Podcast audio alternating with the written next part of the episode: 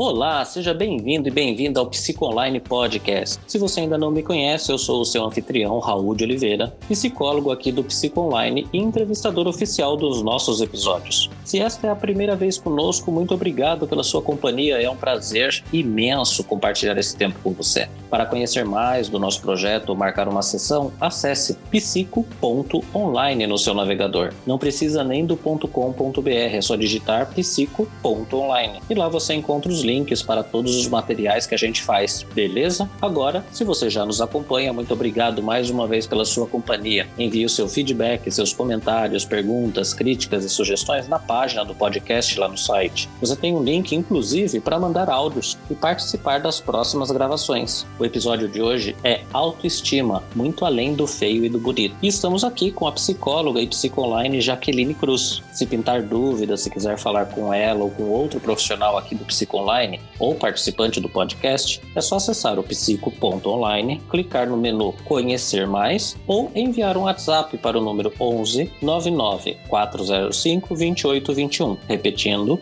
11 99 405 2821. E claro, você também pode acessar diretamente o Instagram da Jaqueline, que é Jaqueline Cruz Psi arroba Jaqueline Cruz Psi. Ou então, direto no WhatsApp dela, que é o 11 98378 0698. Repetindo, 11 98378 0698. E agora, um pedido para ajudar a manter este podcast. Acesse https dois pontos barra barra apoia.se barra psicoonline tudo junto, que é um site de financiamento coletivo e esse apoio é super importante para a gente manter o projeto. Vai lá, clica no psico.online, acessa o menu Conhecer Mais que tem todos os links diretamente, beleza? Bom, Jaqueline, muito obrigado pela presença. Seja muito bem-vinda ao podcast de Psicologia Psico Online. A ideia é trocar informações e ajudar nossos ouvintes com muito conteúdo sobre autoestima, muito além do feio e do bonito. Olá, Raul. Olá, ouvintes. Eu que agradeço, Raul, essa oportunidade desse bate-papo, de poder falar mais sobre autoestima pela ótica da psicologia e pela terapia cognitivo-comportamental, que é a abordagem que eu atuo hoje. Que legal. Eu acho que vai ser um super papo interessante.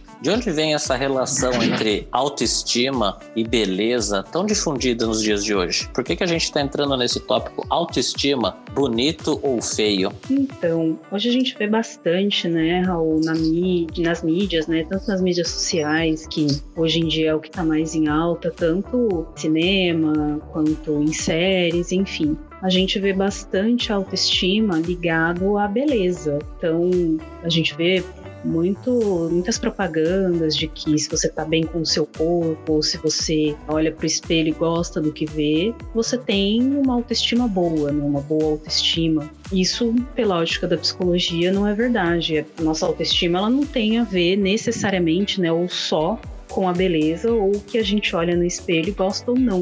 Uhum. E então assim, essa é, relação que a gente tem com a beleza, a gente pode olhar de várias formas para comprovar, né, para a gente ter evidências de que a beleza não é só, a autoestima não é só beleza.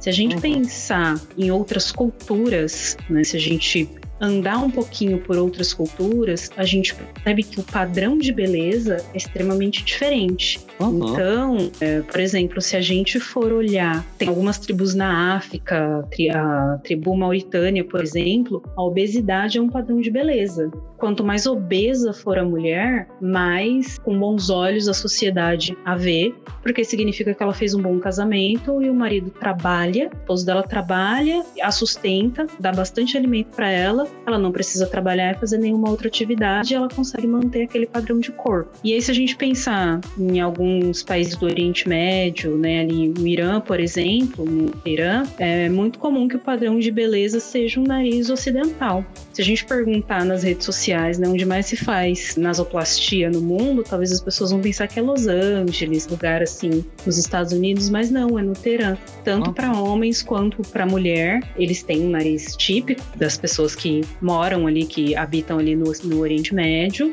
E para eles, um padrão de beleza é o, o, nariz como o nosso, né? Nem sei se eu posso dizer como o nosso, porque o Brasil é tão miscigenado que a gente uhum. tem vários tipos de narizes, mas um nariz ocidental, de alguma maneira. No Japão também, entre os jovens, é bem difundida a ideia do olho, existe plástica para isso, é, existem maquiagens, então se a gente olha tutoriais na internet, tem várias, é, não só no Japão, mas nos países orientais, existe essa questão da admiração ao olho ocidental e face tanto cirurgias plásticas quanto maquiagens para o olho ficar mais redondinho, para mudar a aparência do olhos, né? E especificamente da aparência da mulher, eu acho bem interessante destacar o quanto que foi mudando ao longo do tempo. Então, por exemplo, na Idade Média, uma característica de beleza para a mulher era ter os cabelos compridos. Só tinham uhum. cabelos curtos homens e escravos. E aí as escravas poderiam ter o cabelo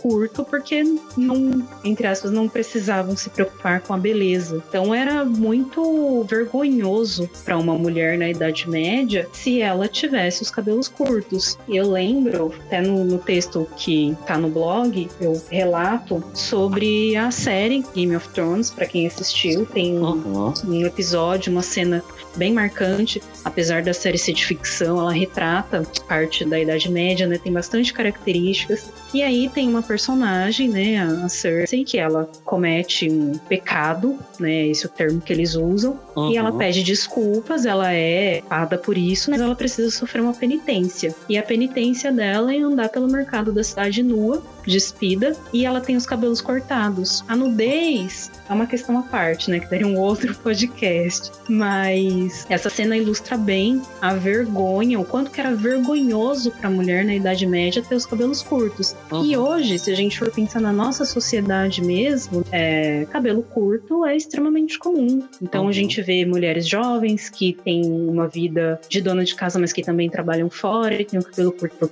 praticidade. Hoje em dia, entre as mulheres mais velhas, para conseguir manter o cabelo, tá super em alta, cortar o cabelo bem curtinho. Então, pra gente hoje isso é super natural. O padrão de beleza, ele muda muito ao longo do tempo. Então, não é só essa questão que tem a ver com a autoestima. É importante, mas tem algumas outras coisas aí por trás, tem vários fatores que compõem a nossa autoestima. E isso é interessante dizer porque é difícil a gente estar tá com uma boa autoestima sempre, porque são vários fatores e a gente manter o equilíbrio de vários fatores é difícil. Uhum. E é normal o dia que a gente acorda de bode, o dia que a gente acorda e fala: meu cabelo não tá bom hoje, dei uma engordada, não tô gostando de mim nessa roupa. Isso é natural. É, Quem nunca, ou... né?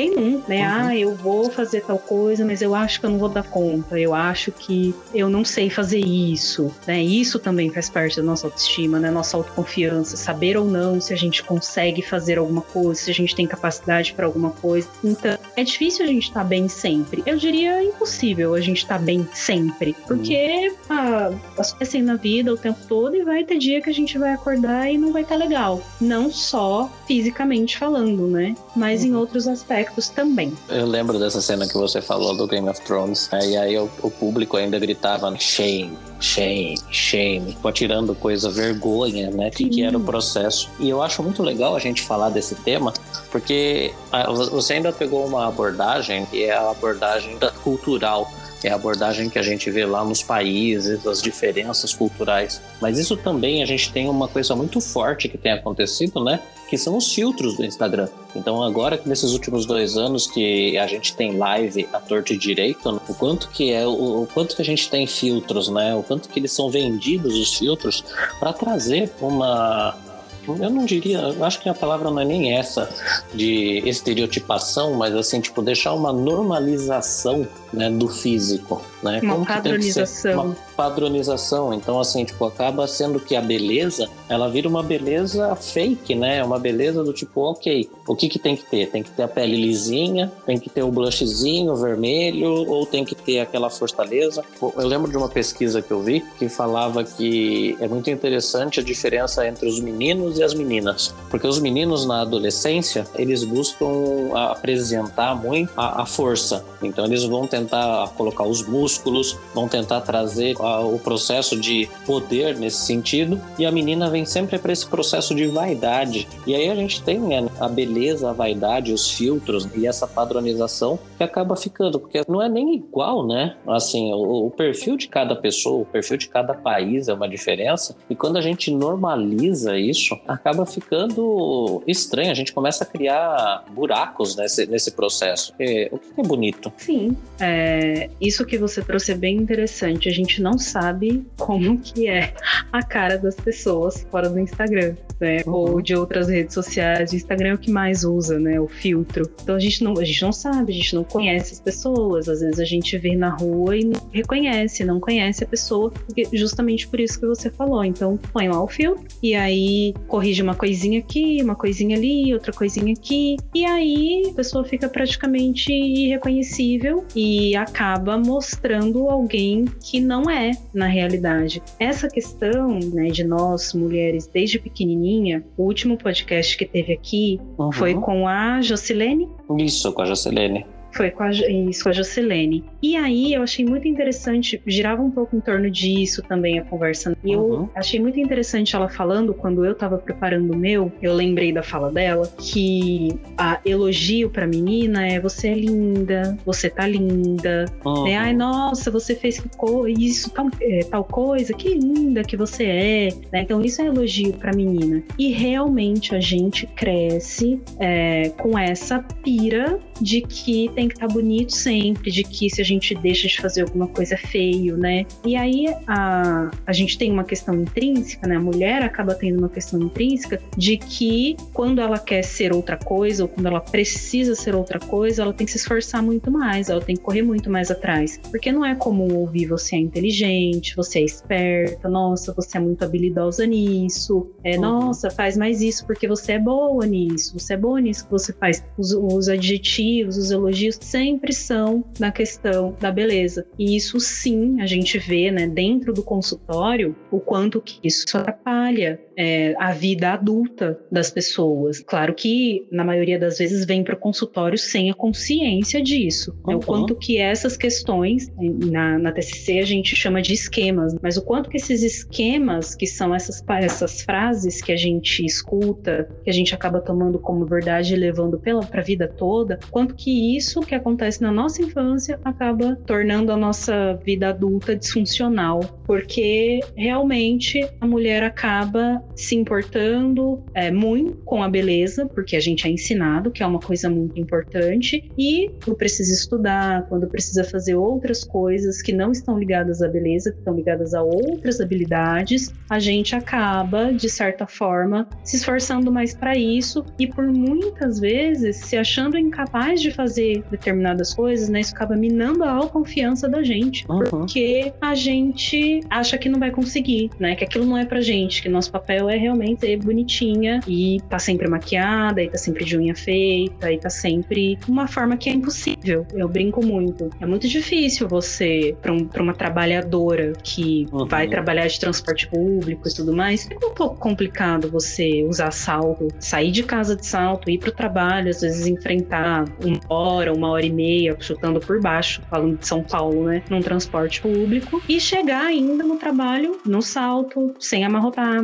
maquiadinha. É praticamente impossível, né? Essa, essa é a vida real. E sem contar que, por mais que algumas mulheres acostumem e falem que tá, que tá tudo bem, o salto muito alto causa desvio de coluna, dá dor nas costas, então tem toda, todas as outras questões por, por trás disso. É, é complicado a, a situação que a gente acaba sendo colocado e que a gente vai porque não percebe, né? Até as, muitas vezes, assim, as minhas pacientes e os meus pacientes, porque é, a gente tá falando de mulher, mas tem casos também de homens uhum. que crescem nessa situação e aí vão descobrir que tem coisas que não são humanas quando vem pro consultório, quando tá na terapia, né? E aí eu brinco muito com os meus pacientes que às vezes eles falam de determinada situação e eu falo, mas isso não é humano. Se a gente for pensar de uma forma crítica, né? Não é humano. Você pensa, você 22 dias do mês contando que você trabalha isso, você ir trabalhar bonitinho, guiadinha, né? É, Para os homens também, você ir trabalhar de terno e gravata e na mesma situação, vai chegar todo amarrotado no trabalho, suado. Isso é uma coisa que a nossa sociedade criou, mas na prática não funciona muito bem. Uhum. Tem dois, dois pontos importantes nessa sua fala, eu acho de extremamente importante a gente destacar, que é, por exemplo, você começou uma das frases falando assim, dos filtros que fazem correção. A gente faz correção do quê? Quais são os erros? A gente corrige erros? E será que são erros a partir do quê? Qual é o modelo? E aí a gente começa nesse modelo. O que, que é esse modelo que a gente comprou e que a gente adquiriu? O quanto que a cultura está envolvida nisso? Que aí volta nesse ponto que você tocou e até na hora que a gente está falando, né, com a gente vai se arrumar, a gente fala assim, ó, eu vou estar tá toda produzida ou eu vou estar tá todo produzido.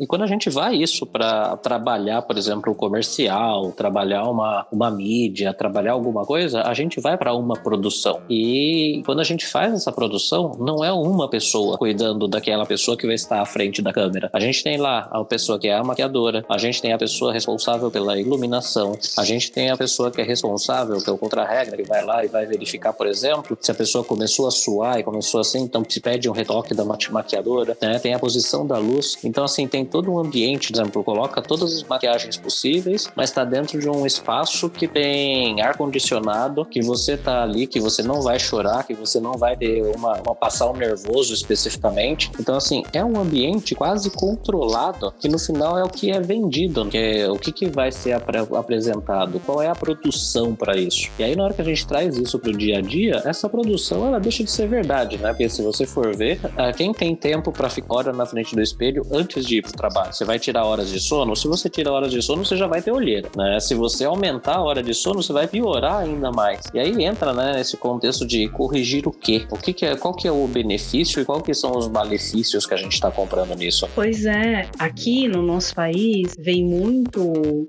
essa questão de produção, vem muito da moda, né? Vem muito do visual. Então é como você falou, quando a gente vai mostrar a nossa imagem para alguém, a gente tem que fazer essas correções. E eu esqueço que aqui a gente tá só no áudio, não dá para pôr aspas. Essas correções são de muitas, é, são de aspas, porque essa questão é muito relevante. A gente tá corrigindo o quê? Qual é o padrão, né? Então, você ter uma manchinha, uma pintinha de nascença no rosto, por exemplo, precisa de uma correção ou é uma característica sua? Você ter um nariz com uma característica mais do Oriente Médio, é, isso é feio, é bonito ou é só uma característica sua? É, bonito para quem? Sim, é bonito para quem? Ou isso é, é seu, mostra quem você é, mostra da sua ascendência por vezes e inclusive falei no começo, aqui no Brasil a gente tem, a gente não é que tem uma vasta miscigenação, a gente é extremamente miscigenado. Não sei qual percentual exatamente, mas se a gente for pensar, a maioria das pessoas aqui tem traços de várias nacionalidades diferentes, a grande maioria. Então, essa é uma questão muito importante da gente pensar. Qual é o seu padrão de beleza? O que, que é bonito para você? E isso falando, né, com a pessoa que tá aí em casa, o jeito que, a forma que eu falo com os meus pacientes, o que, que é bonito para você, o que, que é apresentável para você. E por vezes, Raul, em consultório, o que é apresentável, né, para os meus pacientes, para os meus clientes, é o que a mídia mostra. Então, para o homem, o padrão de homem bonito, né, de homem apresentável, são atores de cinema, são pessoas da, das redes sociais, influencers que usam os filtros com certeza, dificilmente aparecem com a cara limpa. E para mulheres também, o padrão é o padrão que a mídia coloca, seja a mídia social, seja os outros tipos de mídia, mas padrão é coloca. A gente acaba crescendo numa sociedade que não deixa a gente construir qual é o nosso padrão de belo ou feio, né? A gente vai com a manada. O que é colocado, o que é bonito e é, o que é bonito que é feio, a gente aceita e vai. E aí, por isso, quando a gente vai fazer uma apresentação, alguma coisa que vai ser filmado, vai ser gravado, que a gente põe, é, que a gente se produz. Uhum. Porque uhum. não é nem que você tem que mostrar o seu melhor lado, é que você tem que mostrar o lado que dizem, né, que a sociedade diz, que a mídia diz que é bonito o suficiente. Então você tem que corrigir o tamanho do seu nariz, ou você tem que corrigir a falha da sua sobrancelha, ou você tem que corrigir, e tudo isso entre aspas, o tamanho do seu cílio, você tem que corrigir o tamanho da sua boca, ou o jeito do seu cabelo, né, a característica principal do seu cabelo. Essas correções, elas são impostas pela mídia. E quanto mais a gente entende, né, o que é bom pra gente, o que é belo pra gente, né, o que é suficiente pra gente, não é que a gente vai ignorar a sociedade. A gente é social, nós somos seres sociais, a gente precisa conviver em sociedade, mas a gente precisa aprender a separar o que que é nosso, o que que são características nossas e que a gente precisa conviver com aquilo e o que que é da sociedade, porque se você entende que pontinho na sua sobrancelha que tem ali que tá faltando pelo, se você entende que aquilo é um defeito e você precisa conviver com aquilo, aí você tem um problema, né? Você achar que aquilo é um defeito. Ou você vai criar formas de corrigir, entre aspas, mas e se não tiver? E se for uma coisa que não dá para corrigir? Aí as pessoas sofrem porque por muitas vezes a mídia impõe que é belo uma coisa que não dá para corrigir. E como uhum. que a uhum. gente faz para conviver com isso? Seu, tá em você. E a gente tá falando aqui de coisas físicas, mas e se a gente for falar de traços de personalidade? E se você é tímido, por exemplo, tem como você fazer algumas coisas, você trabalhar para que essa timidez seja diminuída e você consiga ter uma vida social proveitosa? Tem, tem como, né? Tem como você conviver bem com isso? Tem como. Mas se é seu traço de personalidade, você vai continuar sendo tímido. E você tem o direito de ser tímido. Você trabalhar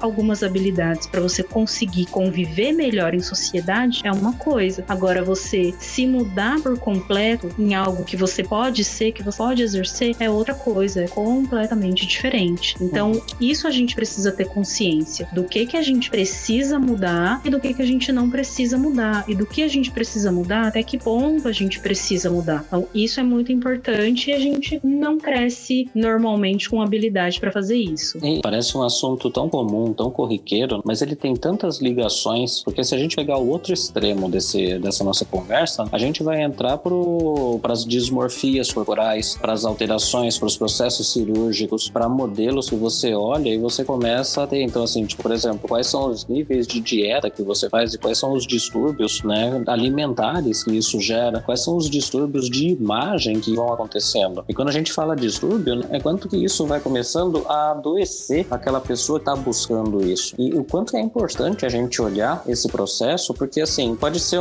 pode ser um ponto de atenção, falar, ok, autoestima, mas será que a gente está entrando na autoestima ou a gente está entrando em outras coisas? E aí, até nesse processo, já vou emendar uma segunda pergunta para a gente começar a definir o que, que é autoestima. Então, esse ponto que você colocou é muito importante, Raul. Eu acho legal, assim, a gente frisar essa questão do exagero, porque, como você disse, pode ser sim uma questão de alerta. A gente pensar seres humanos adultos, autônomos, que tenham consciência de si mesmo, ok. Mas se a gente pensa num adolescente que vendo tudo isso que o mundo tá oferecendo, né, no mundo da beleza, né, nessa relação de, de bonito e feio, e tem uma pessoa que tá formando agora o seu pensamento do que, que é feio, do que, que é bonito, a sua consciência de si mesma, né? Então, assim, respondendo a sua pergunta, a autoestima, ela é um conjunto de fatores. Deu uma, uma pincelada ali no, no comecinho, a autoestima ela é um conjunto de, de fatores. A autoestima não tem só a ver com a nossa beleza, né? A, a nossa, o que a gente acha que é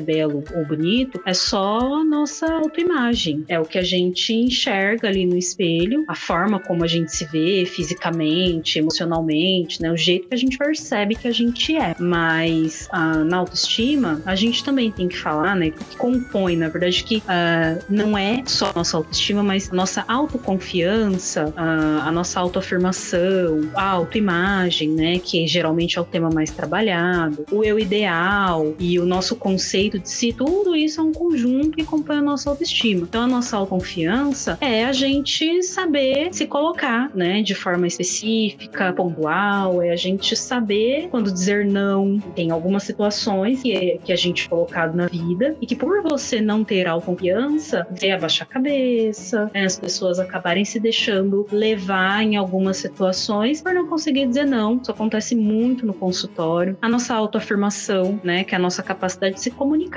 de a gente dizer para as pessoas quem a gente é de uma forma clara, objetiva, mas não agressiva. Né? Então, quem a gente é, do que, que a gente gosta, é, e dizer também do que não gosta, dizer da forma que você não gostaria de você se autoafirmar, saber diante numa conversa você colocar a sua opinião, respeitar a opinião dos outros porque a autoafirmação, se você sabe que para você é de determinado jeito, não tem necessidade de você convencer o outro, né? Ele pode pensar do jeito dele. O importante é que você tenha consciência de como você pensa que são as coisas. Você respeita o que o outro pensa. Então, afirmação, eu disse também além da autoimagem, né, do eu ideal, que é quem você gostaria de ser. E isso também aparece bastante no, no consultório. Às vezes a gente gostaria de ser de uma maneira, às vezes a gente idealiza uma forma da gente ser, da gente se comportar na sociedade e a gente toma isso como verdade, só que a gente não é dessa maneira. A gente não olha para a maneira que a gente é. Às vezes a gente olha para a maneira que a gente gostaria de ser e a gente não consegue viver no futuro. A gente só consegue viver aqui no presente mesmo. Então você pode observar e aprender quem você é para entender o quanto que você pode chegar do seu eu ideal, mas você não pode viver o seu eu ideal. E tem também o conceito de si, que é a visão que você tem de todos esses aspectos, a percepção que você tem do quanto cada um desses aspectos estão presentes em você, né? E a, a gente pode entender também a autoestima como a percepção das nossas habilidades pessoais. Então, quanto que você percebe de habilidades que você tem para lidar com as situações e também a certeza de que você do que você possui como valor como pessoa. Uhum. Então, quando você consegue ter consciência de todas essas coisas, de todo esse conjunto, você tem consciência se a sua autoestima está boa ou se a sua autoestima não está boa. Uhum. E aqui é interessante também a gente pensar que às vezes as pessoas se confundem em falar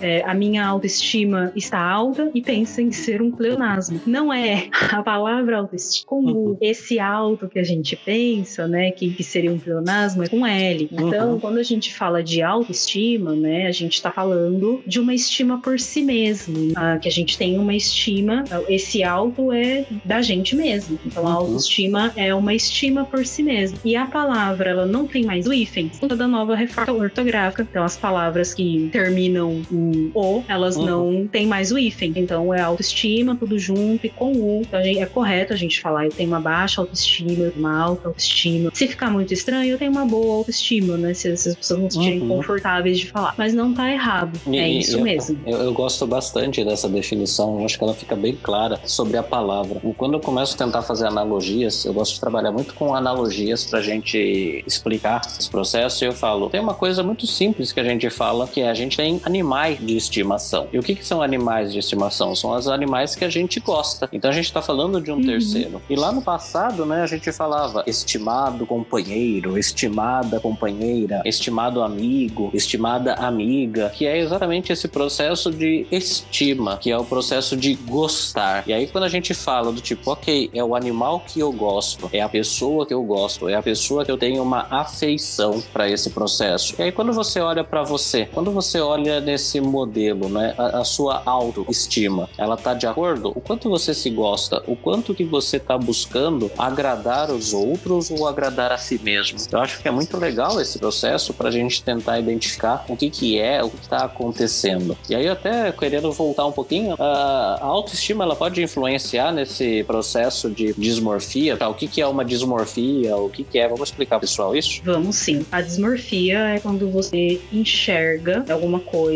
no seu corpo que não é verdade. Então, por exemplo, a gente tem um transtorno bem claro que conhecimento da maioria da população, que é a anorexia. Uhum. Nesse transtorno, as pessoas, elas estão magras, mas quando elas se olham no espelho, elas se veem acima do peso ou no peso que elas não gostariam de estar. E mesmo, porque que isso a gente considera como um transtorno né, dentro da psicologia? Porque a pessoa tem a prova, quando ela sobe na balança, por exemplo, ela tem a prova ali de que o peso dela não tá no que ela tá vendo, mas mesmo assim é, ela acredita no que ela vê. Uhum. Então a gente tem um caso aqui, esse exemplo é de dismorfia corporal, de você olhar no espelho, estar magro, às vezes estar inclusive abaixo do peso, estar subnutrido e você enxergar que não, que você está acima do peso, que você é, que tem pontos que você enxerga de gordura num corpo que não existe. Então isso é a dismorfia e é um exemplo de dismorfia corporal. A autoestima nesse sentido, a autoimagem da pessoa, ela tá com a autoimagem dela distorcida, né? A, a imagem que ela vê, a imagem física que ela vê dela, não é real.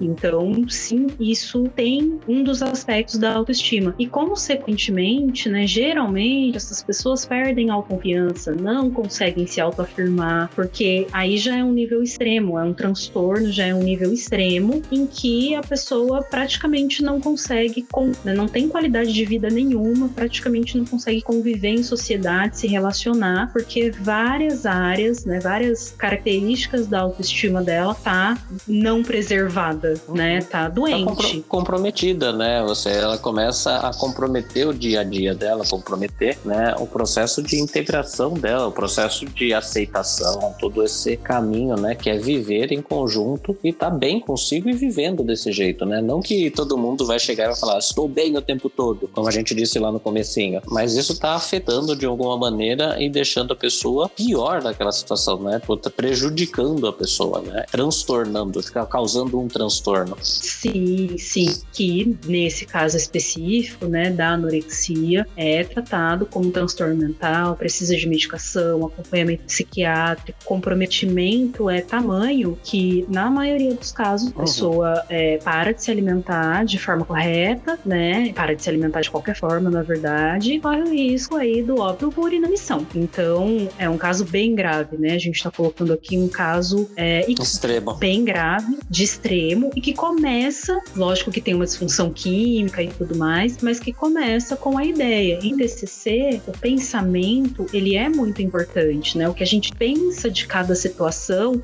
é crucial para a maneira como a gente vai se comportar. Uhum. Então, se você começa a pensar que a sua autoimagem não tá legal, né, fisicamente falando, se você começa a pensar que você não tá num peso ideal, você começa aí, começa no seu pensamento. Então você vai começar a se compor de uma maneira para corrigir isso, né? Uhum. E quanto mais a gente vai alimentando esse pensamento que é disfuncional, né, quando o pensamento é disfuncional, quanto mais a gente alimenta, mais ele cresce. Uhum. E o risco disso chegar num transtorno, lógico que a anorexia ela não tem só a ver com a autoestima, tem um, um conjunto de outras questões emocionais que levam a paciente a esse ponto, né? Uhum. Mas quanto mais a gente vai alimentando um pensamento disfuncional, mais ele vai crescendo. E a gente vai sempre se comportar da maneira que ele tá acreditando que é, que, uhum. é, que as uhum. coisas são. E aí, a chance de um acometimento desse nível é bem possível. Uhum. Então, Jaque, aproveitando já que a gente estava falando de extremos, falando de modelos,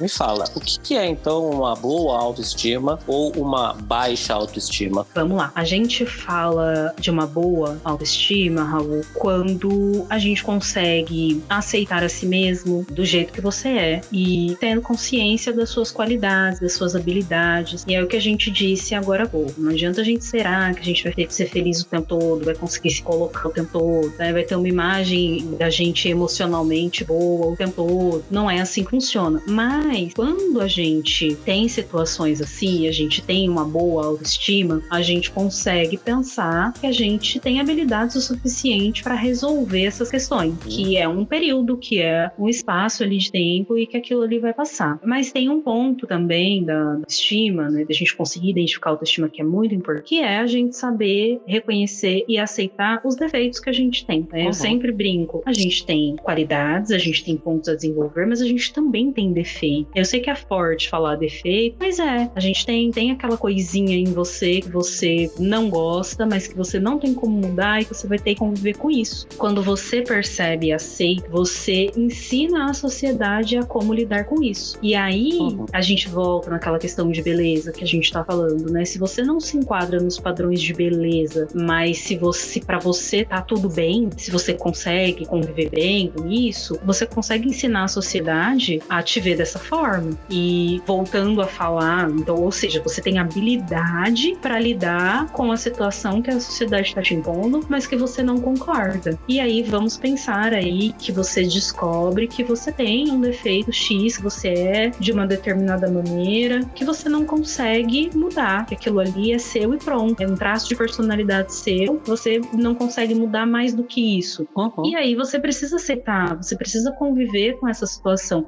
e ensinar os outros a conviver com essa situação também, porque afinal nós vivemos em sociedade. Então a gente convive com os defeitos da nossa sociedade, com o que não dá para mudar, com o que não tá no nosso alcance mudar. Então a sociedade também precisa conviver com os nossos defeitos, com o que a gente ainda não tá preparado para mudar ou que a gente não consegue mudar. E é muito importante a gente ter essa consciência. Algumas Uhum. coisas a gente tem habilidade para mudar, algumas coisas a gente não vai ter habilidade para mudar. E essas coisas que a gente não tem, a gente precisa aceitar. E a gente a partir do momento que a gente aceita, a gente consegue ensinar as outras pessoas a como aceitar essa questão também. A questão, né, da gente de o que é uma baixa autoestima, como a gente foi falando ao longo, alguém que não consegue dizer não, por exemplo, que não consegue se colocar que em situações em que precisa dar opinião ou que precisa dizer um não mesmo, não consegue. Então isso é um traço da autoestima baixa, né, de você não Uhum. conseguir se colocar. É, Quando a pessoa está se prejudicando, por exemplo, né? Isso começa Sim. a prejudicar ela, ela começa a ver entre dois processos. E, e, para ficar até claro para os nossos ouvintes, não estou dizendo que você tem que sair e prejudicar os outros e nem que você também tenha que se prejudicar, mas você tem que conseguir encontrar um equilíbrio aí de você ver que, olha, tem momentos que você vai ter que falar não para alguém, porque entre o sof...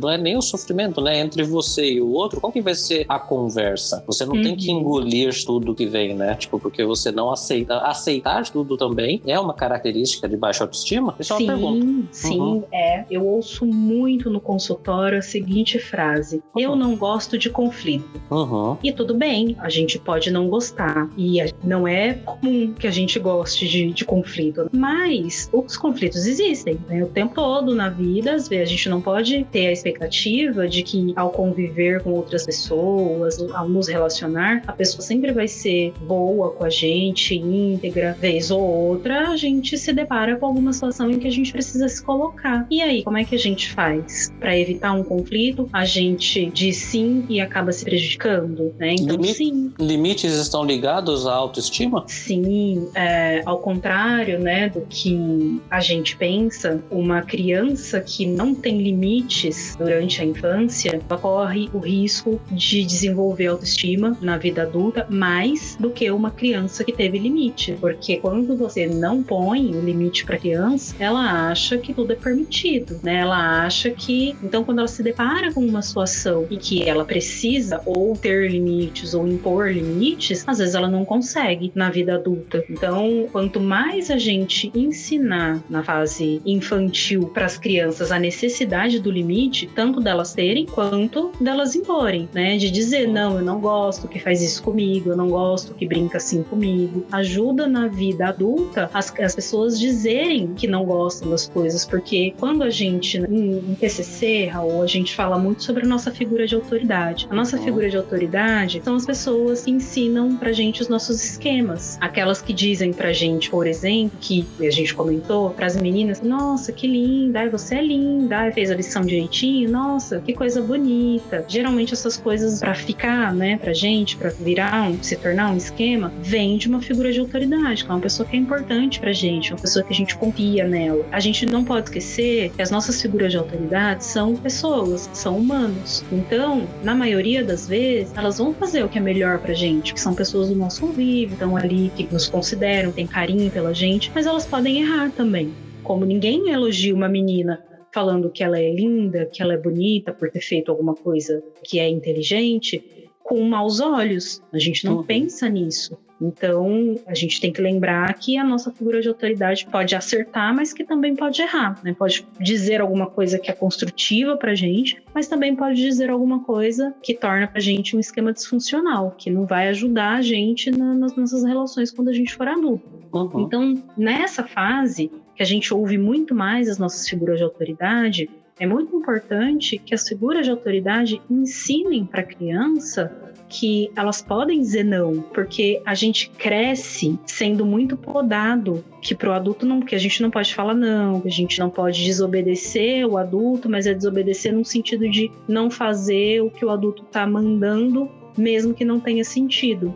E quando isso acontece, a gente cresce como? A gente cresce num ambiente de trabalho onde a gente acumula um monte de trabalho que é dado, porque a gente não consegue dizer, olha, primeiro eu preciso terminar essa tarefa, depois eu faço essas. Olha, tem essa e essa tarefa na frente, depois eu faço essas. Não. A criança que não teve essa relação de poder dizer não para a figura de autoridade, de ter Uhum. ah, os limites dela respeitado, cresce um adulto recebendo todas as tarefas, não dá conta das tarefas, e aí se sente sobrecarregado, acaba chegando no, no consultório pra gente com a vida toda acumulada, porque não consegue dizer não no trabalho, não consegue dizer não dentro de casa, não consegue dizer não para os filhos, e acaba acumulando várias tarefas que não dá conta.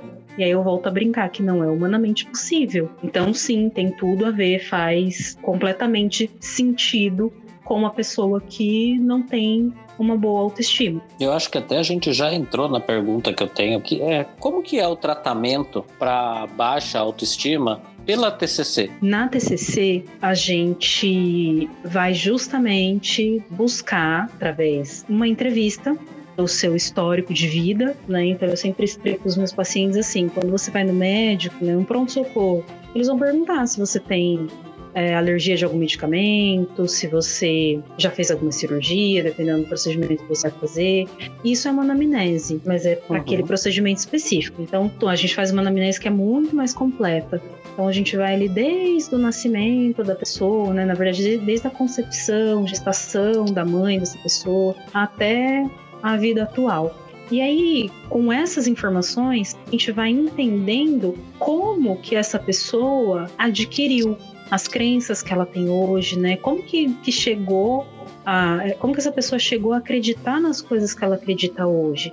Como que foram formados esses esquemas, né? Essas frases que a, essas pessoas tomam como verdade em que momento que isso surgiu? Em que momento que ela aprendeu que a menina precisa se preocupar mais com a beleza do que com a inteligência e que para ser inteligente ela precisa trabalhar muito mais, ela precisa se esforçar muito mais do que o menino, né? Uhum. Então a gente vai buscar aí e aí depois que a gente faz essa anamnese, a gente faz um plano de tratamento junto com o paciente. E nesse plano de tratamento, quando é para baixa autoestima, o paciente escolhe que é isso que ele quer cuidar, porque também, Raul, às vezes na, na anamnese acaba aparecendo outras questões. Como uhum. o tratamento na anamnese ele é focal, então às vezes aparecem outras questões. Mas quando é para baixa autoestima, a ideia é a gente ir nesse ponto, né, e a gente vai fazer uma desestruturação desse pensamento, desse esquema, vai fazer uma reestruturação. Então, o ambiente terapêutico, ele vai funcionar como uma figura de autoridade. E ali no ambiente terapêutico, essa pessoa vai aprender um outro esquema para colocar no lugar daquele que era disfuncional. Ela vai aprender um esquema funcional para uhum. colocar no lugar daquele esquema que estava sendo disfuncional, que atrapalha a vida da pessoa. Eu entendo que eu falando assim, gente, parece que é, é super rápido, né? Que é tranquilo. Em dois dias a gente faz isso. Não é, porque a gente não consegue fazer em dois dias uma coisa que a gente levou uma vida inteira, né? Seja essa vida de 18, 20, 30, 50 anos, mas não tem como a gente desestruturar e reestruturar uma coisa que, que levou uma vida toda para acontecer em dois dias. É um processo que leva algum tempo e lembrando sempre que a gente tem que respeitar e entender o tempo de cada um. A, a demora é como a beleza, é da sua percepção. Então, às vezes, quando a gente mexe em algo que é dolorido, que é angustiante, parece que o tempo vai levar uma eternidade. Quando a gente mexe em algo que é agradável, né, que é gostoso, o tempo vai passar mais rápido. A gente tem essa percepção, mas o tratamento sempre é feito com foco no paciente. O paciente sempre é o protagonista do tratamento, até porque, né, isso faz parte do processo da TCC, que o paciente se torne o próprio terapeuta. Então ele aprende, ele é psicoeducado, né, no, no caso que a gente chama em TCC, ele aprende as terminologias, ele aprende as técnicas, e com isso, com a ajuda do terapeuta, o paciente consegue fazer essa reestruturação com relação à autoestima dele. E eu acho até que ficou bastante claro, tá, Jaque? Mas é, como eu vi que você se preocupou com isso agora aqui no finalzinho, para quem está ouvindo, é, é o processo de aprendizado. Você dificilmente aprende alguma coisa de um dia para o outro e sai sendo prático. Eu gosto muito, na hora que a gente fala disso, de ir lá para o psicodrama, para o Moreno, que ele fala falava dos papéis. Quais são os papéis que a gente vai adquirindo e a gente vai aprendendo a lidar com eles. Então, eu acho que é uma analogia legal, porque assim, a gente começa a desempenhar um papel durante toda a nossa vida. Então, a gente está craque nisso. A gente uhum. sabe representar esse papel no teatro, no cinema, em qualquer jeito. Mas aí, de repente, vem alguém, né, tipo, e muda esse papel e fala: olha, não é mais assim. Toque o um novo script, o um novo roteiro. Você vai errar. Você vai precisar Exatamente. de um tempo para poder testar, para poder entender qual vai ser a voz, como que vai ficar. Tem todo um caminho a se percorrer aí que é um jeito de treino mesmo, né? Sim. Excelente analogia, Raul. Acho que o Moreno traz muito bem isso. Realmente, essa analogia que você fez é perfeita. Imagina você desempenha um papel, um personagem com aquela característica, com aquela voz, com... e de repente chega alguém e fala: Olha, você vai fazer o contrário disso. Porque é basicamente isso, né? Uhum. Quando a gente fala de uma boa e, e uma baixa autoestima, a gente está é exatamente isso, ó, você tem que fazer o contrário, completamente o contrário disso, até você se acostumar, né? Vamos lembrar que a aprendizagem é quando a gente, não é só a gente ter o conhecimento, é a gente adquirir o conhecimento e mudar o comportamento através dele. Então, a gente saber de uma coisa, alguém chegar com um script para você e falar: olha, a partir de agora, esse é o seu novo papel. E você entender, estudar e conseguir se comportar, né, e desempenhar aquele papel, fazer aquele personagem, é outra história, é um outro processo. Então, perfeita analogia, Raul. Gostei muito. E, e, tem uma outra coisa, né? Que é lidar com as crises que esse novo papel vai gerar. Porque na hora que você começa a desempenhar, você começa a aumentar a sua autoestima, as pessoas que estão ao seu redor e que ou se aproveitam ou que estão acostumadas com o modelo de autoestima também vão reclamar. E vão surgir outros processos, e aí também é outro modelo de que, ok, agora, como que eu lido com isso? Exatamente. Né? Algumas pessoas vão embora, outras vão chegar, fato, mas algumas pessoas vão embora. Então, isso mexe, né? É um, é um processo, como você disse, é um processo e às vezes é um processo dolorido, às vezes é um processo que dói, mas faz parte e depois que ele acontece, é muito lindo, é libertador, apesar da, da caminhada árdua, como todo processo de terapia, né? Eu brinco com os meus pacientes, eu não gosto de enganar ninguém. Então, assim, eu brinco com eles que na terapia a gente arranca a casquinha da ferida, mas aí a gente soprada, passa o metrolate, e aí espera cicatrizar de novo, espera a casquinha de novo, e às vezes vai ter que tirar de novo, vai ter que mexer ali de novo. Mas vai chegar uma hora que vai cicatrizar, vai ficar a marquinha, mas que você, você vai olhar, vai lembrar, mas não vai doer mais, não vai arder mais. Então, uhum. é um processo doloroso, mas no final é muito compensador. É um processo que é conjunto, né? porque quando a gente fala nesse processo doloroso, né, dá até a sensação de que a pessoa ali, ela não tá num processo de escolha. E a pessoa, você falou isso bem no comecinho, né? É, é junto. O terapeuta, o psicólogo, ele não vai chegar e te obrigar a fazer absolutamente nada. Ele vai trazer você junto com esse processo para caminhar, buscando realmente aquilo que a pessoa tá querendo. Então vai fortalecer a autoestima, vai fortalecer a autoconfiança, vai fortalecer as suas melhores características. Vamos tentar entender o conjunto, né, da coisa para poder fazer e trazer o bem-estar nesse daí, que é a qualidade de vida e a saúde mental que a gente fala tanto. Exatamente. É muito importante que o paciente tenha consciência de que ele é o protagonista. O terapeuta, ele faz a intervenção, ele é o espelho, ele mostra algumas coisas que o paciente precisa ver, tá junto, a gente tá ali junto, de mão dada, conduzindo, mas o protagonista é o paciente, porque afinal a vida é dele. É, e eu tô usando o termo paciente, talvez alguns colegas vão até achar estranho, porque em TCC a gente fala muito cliente, né? Mas eu acho que fica mais tranquilo para os ouvintes entenderem. Eu acho que não é tão comum ainda para as pessoas ouvirem o termo cliente, né? Mas o, o, o paciente, ele é o protagonista. Ele que decide o que ele vai fazer, o que ele não vai fazer da vida dele. Então, não, nunca ninguém é obrigado a nada. Inclusive, não pode ser dentro de um processo terapêutico, não pode ser, senão não é um processo terapêutico. É, uhum. Você precisa justamente fazer as suas escolhas. É muito importante deixar isso claro. Adorei. Gente, foi muito legal, não foi? Vocês curtiram? Eu curti com certeza. Se você curtiu, compartilhe. Mas infelizmente chegamos ao final deste episódio. Antes de pedir para Jaque se despedir, preciso dizer que o Psico Online é um projeto que liga você aí que está nos ouvindo a um psicólogo ou a uma psicóloga. E para isso, desenvolvemos diversos conteúdos que podem ajudar muito você no seu dia a dia. Por exemplo, aqui no podcast, na primeira temporada, nós falamos de tanta coisa e esta temporada está incrível. Você confere todos os episódios, a história do podcast lá no site no endereço https dois pontos barra barra psico.online barra blog barra podcast. Vale dizer que nós somos vários profissionais e que quando você entra em contato via site, via WhatsApp ou uma das nossas redes sociais, um dos nossos PCs vai fazer algumas perguntas antes de encaminhar você para uma consulta. Lembre-se também do seguinte: queremos te atender da melhor maneira possível. Assim, se a situação está apertada, se você tem alguma dúvida, não fica com vergonha não. Entre em contato que vamos fazer de tudo para que você seja uma das pessoas que sabe bem o valor de uma excelente terapia. Ok? Jaque, gostou? Vamos nos despedir? Amei, Raul. Mas vamos, né? Hum. Eu espero que o pessoal também tenha gostado.